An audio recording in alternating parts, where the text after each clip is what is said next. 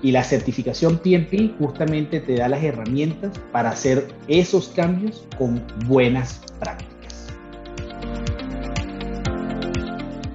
Hola amigos, bienvenidos al PMI Panamá Podcast. Si eres un director de proyectos que busca nuevos conocimientos para gestionar y liderar con éxito tus proyectos, o si estás pensando en unirte a nuestra comunidad y quieres conocer más sobre ella, estás en el lugar indicado. PMI Panamá Podcast, Doing Projects in Panama. Según el Project Management Institute, las investigaciones indican que cada año, hasta el 2027, las empresas deberán cubrir casi 2.2 millones de nuevos roles orientados a proyectos. El esperado incremento en la demanda de gerentes de proyectos capacitados hace que crezca el interés por las certificaciones del PMI. Y en ese sentido, la certificación PMP es clasificada como una de las más atractivas en la rama de gestión de proyectos. Amigos que nos escuchan, mi nombre es Yaniseli Jaén y hoy en este nuevo episodio del PMI Panamá Podcast contamos con la participación de César Amaro, coordinador del Grupo de Estudio para la Certificación PMP del capítulo PMI Panamá. César es Project y Program Manager, experto en enfoques predictivos y también adaptativos con más de 13 años de experiencia exitosa en la gestión de proyectos de alcance global. Es un profesional que cuenta con diversas certificaciones, entre las cuales podemos mencionar PMP, PMI ACP, PMI RMP, entre otras. César, junto a nuestra anfitriona de hoy, Luz Condori. Estarán acompañándonos en este episodio donde comprenderemos el proceso que nos llevará hacia el logro de esta certificación. Sin más preámbulo, comenzamos.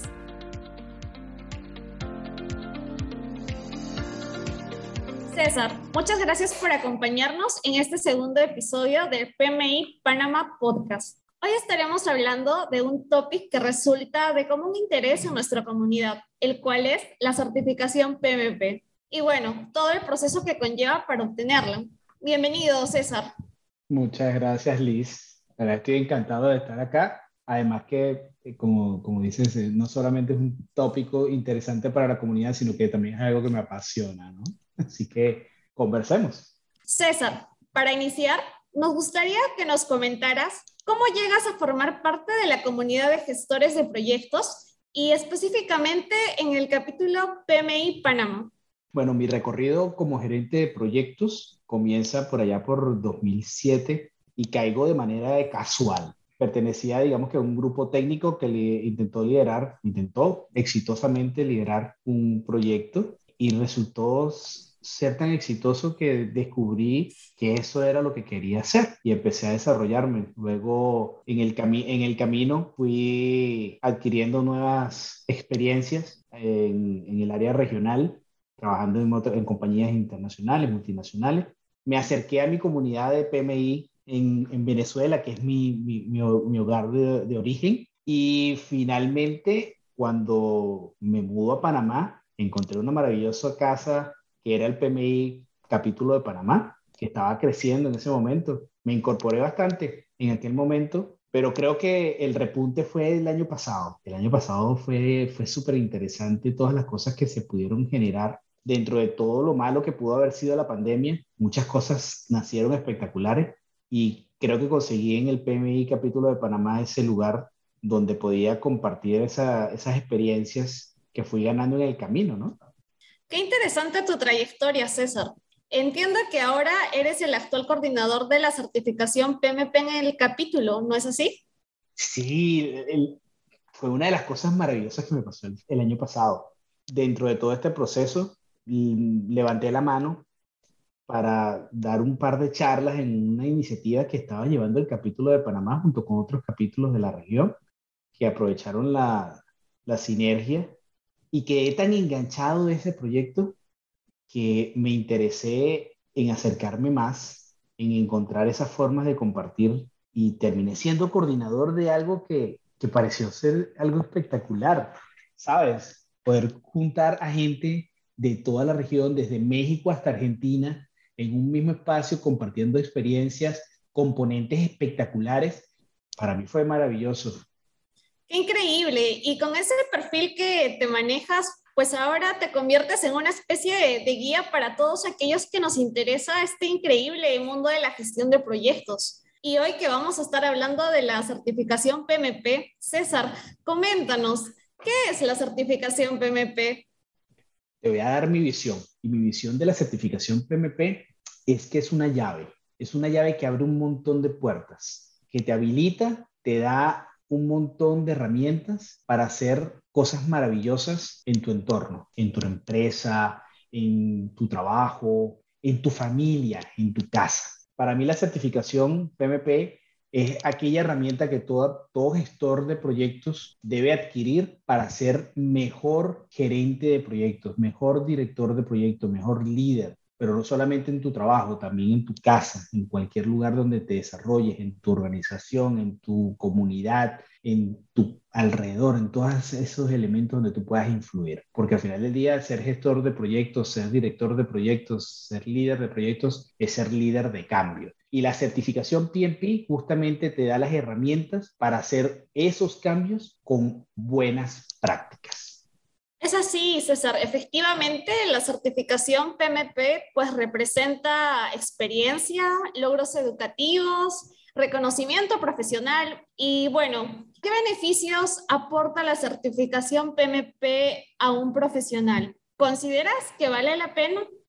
Yo considero que mi vida fuese totalmente diferente si no hubiese obtenido la certificación PMP. Te decía que habría puertas y muchas de las cosas que en el camino yo he logrado dentro de mi carrera profesional han sido de la mano de haber tenido la certificación PMP. Me abrió puertas en empresas multinacionales, en varias empresas multinacionales en las que he, he desarrollado mi carrera profesional. Me ha hecho entender también muchísimo eh, cómo, cómo realmente proporcionar el cambio. Y en ese mismo proceso, pues he crecido, pues también con otras certificaciones, pero la base de la gestión de proyectos que te da la, la, certificación de gestión de proyectos es impresionante y es reconocida, es reconocida por las principales industrias, por las principales empresas a nivel mundial como la certificación más importante en nuestra área de desempeño. En consecuencia,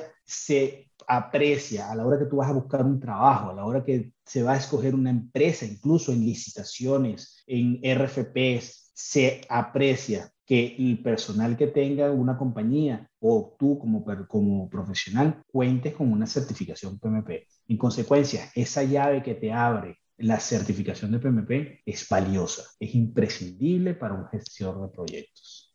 Claro, sí, es una llave pues que te abre muchas puertas y también una como hay una comunidad interesante detrás de esta, ¿no? De hecho, esta comunidad asciende a más de un millón de profesionales alrededor del mundo. Eh, César, y hablando en relación a los requisitos, ¿podrías hablarnos un poco más sobre los requisitos y la elegibilidad? Muy bien. Hablemos ya entonces un poquito técnico con respecto a la certificación. Hay ciertos parámetros y justamente por el prestigio que representa la certificación PMP, hay ciertos parámetros que debemos asegurarnos a la hora de presentarnos a la elegibilidad, que es básicamente cuando el PMI como tal, como organización internacional, decide darte la oportunidad de presentar el examen. Es el paso previo a presentar. Y en ese paso previo hay diferentes requisitos a cumplir. Requisitos desde el punto de vista de experiencia, requisitos desde el punto de vista de educación. La elegibilidad es justamente ese paso en el que el PMI te garantiza de alguna manera que tú cumples con ciertos parámetros específicos. El PMI se asegura bajo ciertos parámetros que tú cumplas con ciertas características, con ciertos prerequisitos para poderte presentar al examen PMP, justamente para garantizar ese prestigio, no solamente a la hora de pasar un examen, sino que tú cuentes con la formación educativa adecuada, pero también con experiencia correspondiente para presentarte al examen. El PMI busca que las personas certificadas como PMP cumplan con parámetros 360, es decir, experiencia y formación y, por supuesto, la presentación del examen. Para garantizar eso, al paso de la elegibilidad, Es ese proceso donde el PMI asegura que tú cumplas con al menos la formación y la experiencia. Para el caso de la experiencia, te, te piden que tengas un, en el caso de que tú tengas un nivel educativo de, equivalente a una licenciatura, cuatro años de estudio. El PMI dice, bueno, para presentarte al examen de, PMP, para ser elegible, debes tener al menos 36 meses de experiencia en horas hombre, en, ejecución de proyectos, en exposición a proyectos. Para aquellas personas que no cuentan con un grado educativo de licenciatura, la solicitud entonces debe ser cuando tengas una experiencia superior a 60 meses de experiencia laboral en exposición a proyectos. Por otra parte, el otro requisito es el, requisito de educación. ¿Qué se solicita? Son 35 horas de exposición en educación, que pueden ser cursos, pueden ser eh, posgrados, pueden ser maestrías, PMI de hecho tiene una publicación que es el handbook donde te presenta justamente todas estas opciones donde tú puedes completar tus requisitos de 35 horas de formación. Es importante y ahí les coloco muy, muy eh, sobre la mesa el tema. El PMI tiene una publicación llamada Handbook, que es justamente donde aparecen todas estas reglas del juego de cuáles son los elementos que necesitas cumplir para presentarte a la elegibilidad. Interesante lo que mencionas, César. Me llama la atención de que las personas que no cuentan con una licenciatura se les pueda dar la opción también a obtener una certificación PMP. Así que puntos a favor respecto a ello. Y es que, Liz, fíjate que hay un, hay un tema interesante, y es que hay muchos gestores de proyectos que tienen una gran experiencia y tienen éxito en su desempeño no por no contar con, un grado de licenciatura o de ingeniería, ¿verdad? Puedes desempeñar esta misma, esta misma función siempre y cuando tengas la experiencia y cumplas con los aspectos relacionados a la formación específica de la gestión de proyectos. Así es, completamente de acuerdo con lo que mencionas. Y hablando un poco más a detalle sobre la certificación per se, eh, ¿podrías indicarnos cuántas preguntas cuenta el examen? ¿Cuánto dura? Mira, el examen es un examen maratónico y hay que estar muy claro de eso. Y es un examen maratónico porque no es fácil sentarse durante 230 minutos frente a, a una pantalla de un computador a presentar un examen. El examen ha variado en el tiempo y en ese tiempo ha ido cambiando la cantidad de preguntas. Hoy en día son 180 preguntas que se desempeñan en un total de 230 minutos. 230 minutos difíciles, pero hermosos. Eso es lo que te voy a decir. Son 180 preguntas que vamos a desarrollar en un total de 230 minutos. En la época en la que yo presenté era más tiempo. Eran totalmente, eran cuatro horas completas y eran 200 preguntas. Hoy en día el examen, de hecho, ha evolucionado mucho. Ha evolucionado, hoy en día te presentan espacios de descanso. Cada 60 preguntas vas a tener un espacio de break de 10 minutos. 10 minutos donde vas a poder rebajar, te vas a poder levantarte de tu silla. Si estás presentando en casa, te vas a poder salir de la cámara, de la cámara. Si estás en un centro de presentación, te vas a poder levantar, vas a poder estirarte, incluso hasta ir al baño y regresar. En mi época no era tanto, pero bueno, no es que yo sea tan viejito. Tenemos 230 minutos, 180 preguntas, de las 180 realmente te van a evaluar 175, 5 usualmente son para desarrollar y hacer pruebas para los siguientes exámenes. En consecuencia, pareciera ser largo, pero se va así de rápido. Y César, para este reto maratónico hay que estar preparados emocionalmente y mentalmente sobre todo. Eh, ¿Cómo nos preparamos para este tipo de exámenes? Tú has dado en el clavo. Es una maratón. No conozco ningún maratonista que no se haya preparado el tiempo adecuado, que no haya hecho incluso su preparación con técnicas específicas para presentarse un maratón. Incluso los maratonistas comienzan con primeras pruebas 5K, 10K, 21K y después se van a la maratón que quieren presentarse. Y después andan buscando qué otras maratones compartir y meterse y andan cazando que si el maratón de Berlín, que si el maratón de Nueva York, que si el de Boston y lo que va. No conozco ningún maratonista que no lo haga de esa manera. También presentarse al PMP funciona de esa misma forma. Tienes que prepararte. Busca tu elegibilidad, pero después de que obtienes tu elegibilidad porque cumples con los requisitos, tienes que prepararte para esa maratón, física y mentalmente. Estudiar, estudiar a conciencia, prepararte. Así como el maratonista hace pruebas de 5K, 10K, tú también debes hacer lo mismo. Te vas y te buscas tus simuladores y ves qué simuladores pueden ser los apropiados y empiezas a probarte a ti mismo para justamente llegar a ese día del examen. Como todo maratón tiene una fecha, tú te tienes que poner una fecha y en base a eso hacer tu cronograma. ¿Sabes qué se parece presentar el examen PMP y prepararse para ello? A un proyecto. Y ese es tu proyecto. Tienes que plantearte el tiempo, un tiempo realista. Haz una planificación de tiempo. Tienes que planificar tus recursos. ¿Cuáles son tus materiales de estudio? ¿Cuál es el grupo al que te vas a unir? ¿Quiénes son las personas que están en ese mismo, en ese mismo, en ese mismo barco? ¿Quiénes están andando en ese mismo camino? Y en consecuencia, harás tu plan y presentarás. Seguramente quieres hablar un poquito, seguramente vas a querer hablar un poquito más de con respecto a los detalles de ese plan, ¿verdad? Así es. Por ejemplo, ¿qué simuladores usamos? ¿O cómo sé que ya estoy lista para dar mi examen? ¿A qué puntajes más o menos tendría que acercarme, al menos en los simuladores, para, para sentirme también en confianza, ¿no? Eh, como para saber que ya, ya estoy lista para dar el examen de la certificación PMP? Mira, yo te voy a recomendarles un par de cositas. Piensa en que el simulador es una herramienta más. Hay mucha gente que se concentra en hacer simulaciones y simulaciones y simulaciones pensando en que lo va a lograr todo a través del, del uso de la simulación. No funciona de esa manera. La simulación es simplemente un elemento en el que te está ayudando a probarte, a evaluarte a que tengas el tiempo de presentarte frente al, monitor y puedas sentir lo que vas a sentir ese día. Te va a ayudar a entender si estás aprendiendo, si estás leyendo apropiadamente, porque muchas veces las preguntas no están redactadas como nosotros quisiéramos, no son preguntas, dígame el concepto tal o dígame la respuesta tal otra.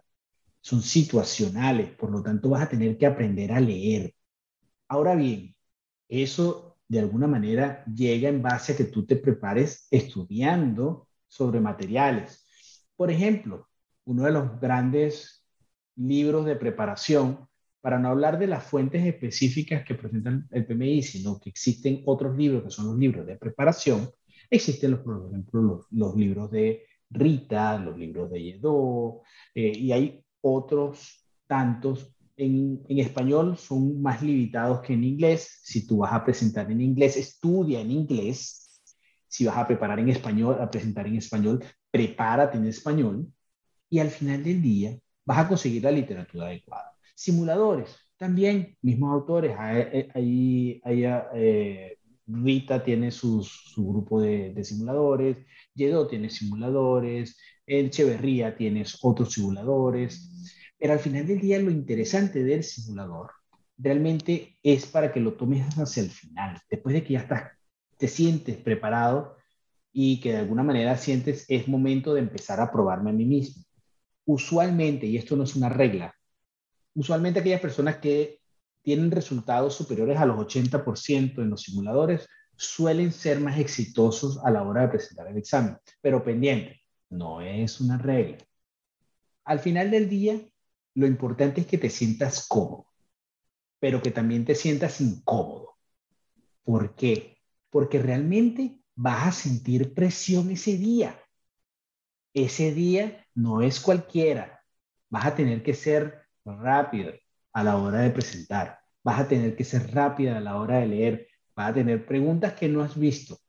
Usualmente cuando nos presentamos con los simuladores hay preguntas que suelen repetirse y quizás ahí es donde está quizás el valor que representa un simulador a otro, la cantidad de preguntas, qué tan variadas pueden ser, ese tipo de cosas. Pero al final del día tienes que entender y entender tu cuerpo, hacer que tu cuerpo entienda que ese día vas a sentir miedo, ese día vas a sentir ansiedad y tienes que aprender a controlarte. Y ahí es cuando tú me preguntabas ahorita, ¿te preparas mental y físicamente? Sí, pero la preparación mental no solamente es en conocimiento, la presentación, la preparación mental también es una preparación de tu manejo de emociones. Es necesario que tú frente al examen te presentes con la apertura del que se presenta a encontrar lo desconocido, pero bajo la, la premisa de que está bien preparado.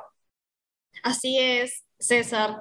Efectivamente, eh, si, sin una buena preparación, pues no podemos conseguir los resultados eh, óptimos, ¿no? Y bueno, imaginemos que ya me encuentro lista y preparada para rendir mi examen. ¿Cómo me inscribo y cuánto cuesta el examen, César? Muy bien. Prepararse para el examen es el proceso donde tú arrancas con tu elegibilidad, te preparaste y llegaste al momento en el que te sientes preparada para el examen. Ahora bien, una vez que ya estás en ese punto, vas a agendar tu examen. Primero debes, debes pagarlo. Bueno, Liz, te voy, a, te voy a contar algo antes de que hablemos de, que de los costos de, la, de presentarse al examen, te voy a decir algo. Liz, te voy a dar un secreto. En el proceso de la elegibilidad hay un asterisco. Y ese asterisco es las auditorías. Y es importante que lo tengamos en cuenta, ¿no? ¿Qué es lo que pasa? En el proceso de elegibilidad, nosotros vamos indicando cuál es nuestra experiencia, y cuáles son nuestros soportes de educación con los que presentamos nuestros 35 horas. O en el caso de la experiencia, las 30, los 36 meses o los 60 meses de acuerdo a tu nivel educativo. Entonces, el PMI necesita garantizar de una manera aleatoria que lo que tú estás diciendo realmente tiene un soporte. El 10% de las personas que presentan elegibilidad son elegidas de manera aleatoria a un proceso de auditoría que este proceso de auditoría realmente lo que busca es que tú tengas presentes hacia el PMI evidencias de lo que has dicho que corresponde a tu experiencia y a tu formación. En consecuencia, te van a pedir que contactes a algunas de las personas que pueden indicar en nombre tuyo que en efecto tenías los roles y cumpliste las funciones que indicaste en cada uno de sus pasos de elegibilidad. No es un mal de morirse. Mucha gente le tiene miedo a la auditoría. No hay que tenerle miedo, la verdad es simplemente un paso adicional que solo algunas de las personas están sujetas a presentar. En la época en la que yo presenté, uno de mis amigos lo tuvo que hacer y tuvo que mandar un montón de papeles. Hoy en día ya no funciona de esa manera a nivel de papeles, pero igual del día. Lo que busca es garantizar en ese proceso que tú presentes evidencias de aquellas cosas que indicaste en tu proceso de elegibilidad. Ahora sí, podemos hablar de costos, porque si hemos pasado la elegibilidad, si el PMI, que usualmente responde en cinco días, la, tu, presentación a la elegibilidad, podemos hablar de que ya estoy disponible. Tengo mi, mi elegibilidad aprobada por el PMI, me he preparado, es el momento de presentarme a mi examen. Pendiente, la elegibilidad dura un año. Tienes tres oportunidades para presentar, pero dentro del mismo año. Me voy al PMI y digo, voy a presentar.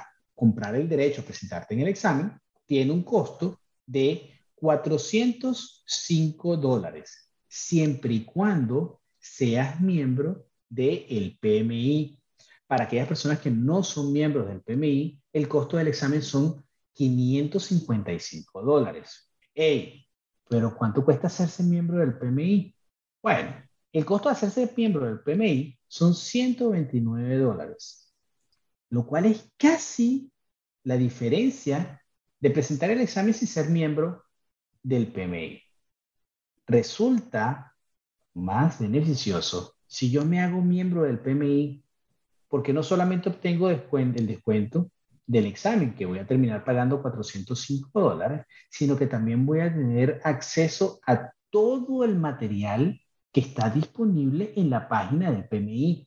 Y cuando hablo de todo el material me refiero a el PMBOK en cualquiera de las versiones que tú quieras tener, a las publicaciones del PMI, a la misma guía ágil y a un montón de otras publicaciones.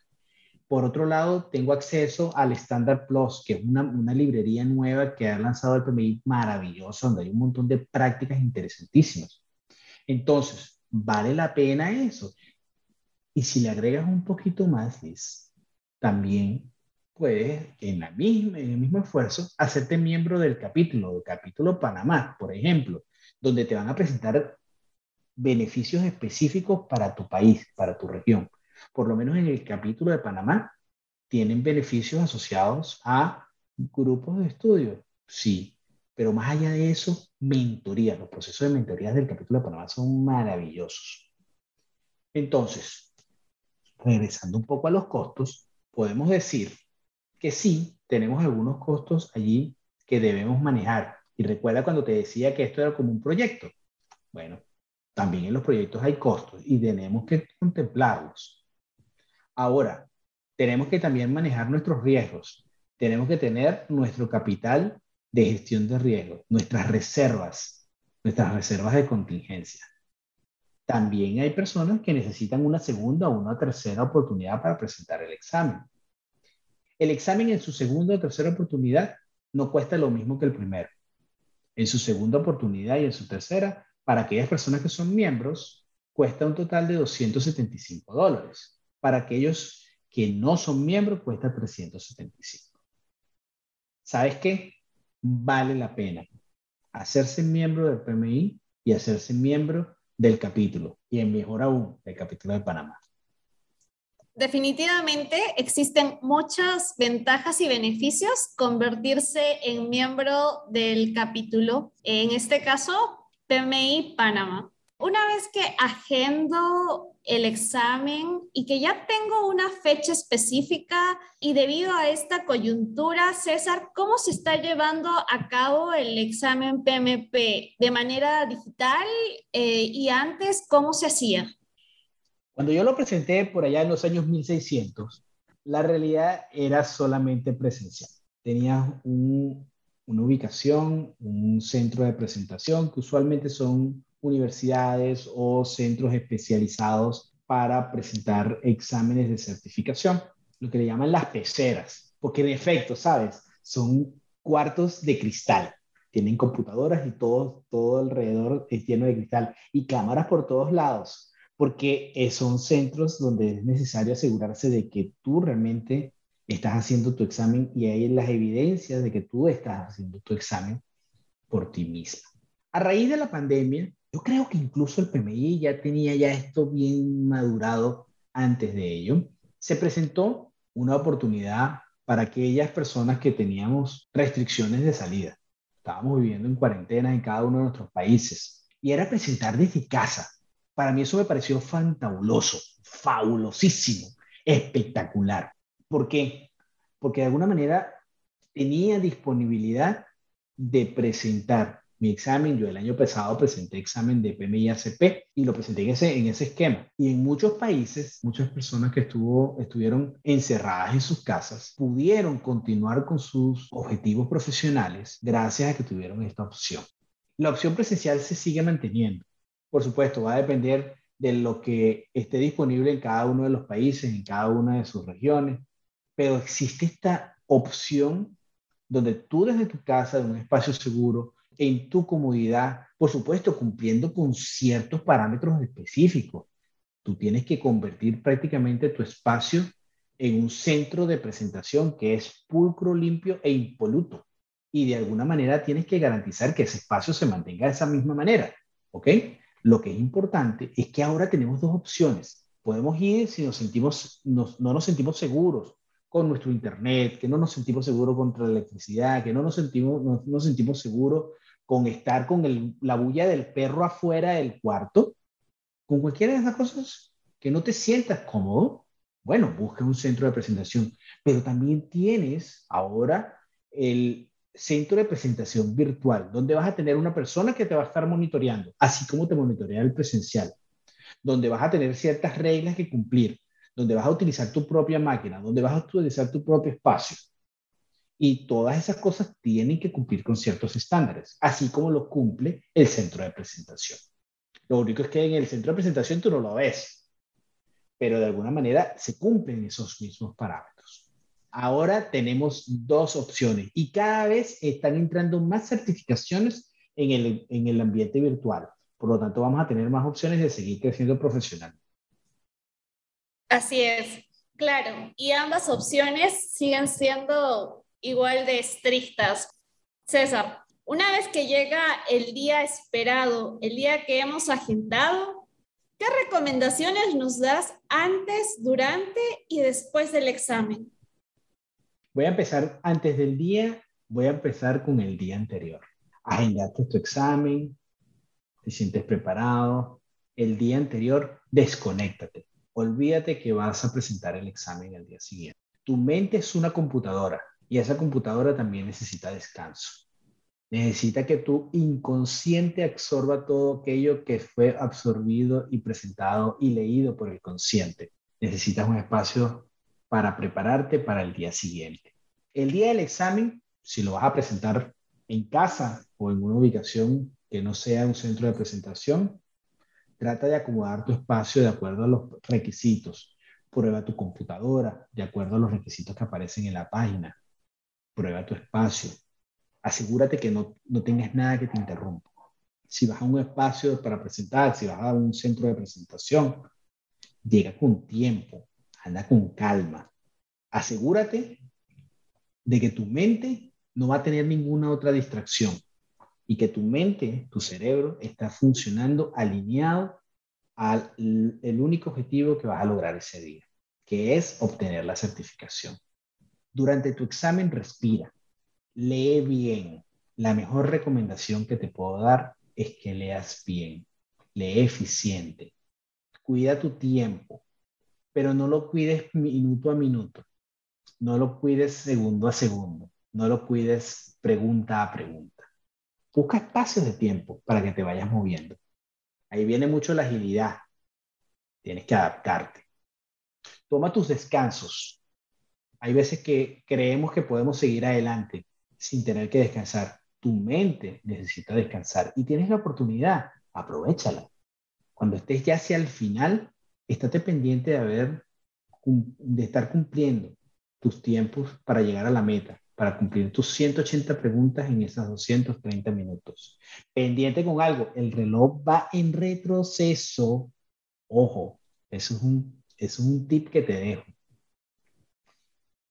Y al final del examen, cuando estés seguro de que vas a, presionar el botón de enviar tu último bloque de respuestas, espera con ansias son cinco segundos en los que vas a explotar de emociones y vas a ver la palabra felicitaciones al final.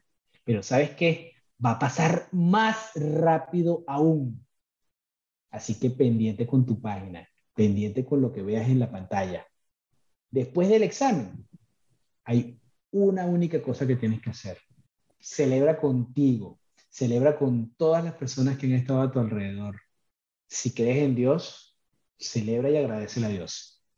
Tu familia, tus amigos, las personas que te han inspirado, agradecelo. Y comparte tu experiencia con los demás. Comparte lo que has aprendido. Y sé mejor gerente de proyectos. Porque la certificación no lo es todo. Realmente la certificación es una llave, una llave para abrir puertas. Pero una vez que abres la puerta, ¿qué vas a hacer? pues toca actuar, aplicar todo lo que, eh, todos los conocimientos que he obtenido y que la certificación acredita que los tengo, ¿no? Como bien mencionas, pues todo sacrificio y esfuerzo tiene su recompensa. Y una vez obtenida la certificación y después de celebrarlo y gritarlo a lo alto, también nos gustaría saber cómo mantenemos esta certificación. Excelente pregunta. El PMI asegura no solamente que aquellas personas que contamos con la certificación PMP fueron capaces de presentar un examen, presentaron una cantidad de experiencia, se formaron, sino que mantienen actualizado su conocimiento. Durante un periodo de tres años, tú vas a tener que seguir creciendo. Tú necesitas seguir creciendo en tu profesión. ¿Y cómo lo vas a demostrar? El PMI ha desarrollado un programa que es el programa de mantenimiento de la certificación. Y este programa, de alguna manera, garantiza que en un periodo de tres años tú te has mantenido actualizado en tus conocimientos y preparación del examen. Este programa te va a exigir que durante el periodo de tres años mantengas una cantidad de PDUs. Pero ¿qué es un PDU? Son como aquellos puntos que vas acumulando en la medida que vas exponiéndote hora por hora a diferentes capacitaciones, experiencias o voluntariado asociado a la gestión de proyectos. Entonces, este programa, básicamente, tú vas a buscar, este programa se llama Continuing, Continuing Certification Requirement, el CCR eh, Program, y básicamente para mantener una certificación PMP, vas a mantener una cantidad de créditos o PDUs de 60 por cada tres años. Los PDUs son Professional Development Units, es el nombre, unidades de desarrollo profesional en español. Y estas unidades de desarrollo profesional son equivalentes a una hora de exposición. Cada, cada PDU equivale a una hora de formación, de presentación en voluntariado, de exposición en la organización. Incluso pudiéramos estar hablando de que un PDU, pueden haber PDUs tanto por formación como por voluntariado, como por desarrollo en la profesión. Hay ciertas reglas que vas a tener que revisar en el handbook, donde vas a poder entrar un poquito más a detalle de este programa. En el caso del PMP, lo que tienes que acumular son 60 PDUs cada tres años. César, muchas gracias por resolver nuestras inquietudes y orientarnos con tus consejos. Es un honor tenerte con nosotros el día de hoy. Y bueno, para concluir este episodio, eh, ¿qué consejos finales o recomendaciones podrías dar a alguien que quiera certificarse como PMP? Primero, piensa bien por qué quieres ser PMP. Creería yo que tener el objetivo muy claro es lo primero que debes tener yo te puedo decir por qué quería yo ser PMP, porque yo quería ser mejor gerente de proyecto. Y creo que por eso sigo acumulando o preparándome para otras certificaciones, porque quiero cada día ser mejor gerente de proyecto. Quiero entregar más valor en mi organización.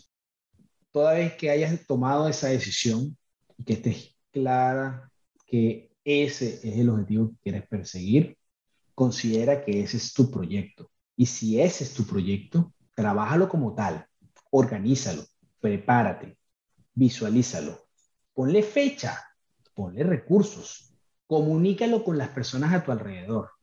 Piensa que todos ellos son parte de tus interesados, tu familia. Cada vez que yo he presentado un examen de certificación, hasta mi esposa se entera. Mis hijas están muy pendientes de cómo me fue. Entonces, justamente tienes que manejar parte de tus stakeholders y de alguna manera seguir adelante. Ter perseverancia. A veces fallamos porque somos humanos, porque hay mucha incertidumbre en el promedio. Sé perseverante. Encuentra dónde te caíste y sigue adelante. Mejora en aquello que no lograste. Y verás que lo vas a lograr. Muchas gracias, César. Bueno, les agradecemos por acompañarnos en este episodio. Nos vemos en un próximo capítulo en PMI Panama Podcast Doing Project in Panama.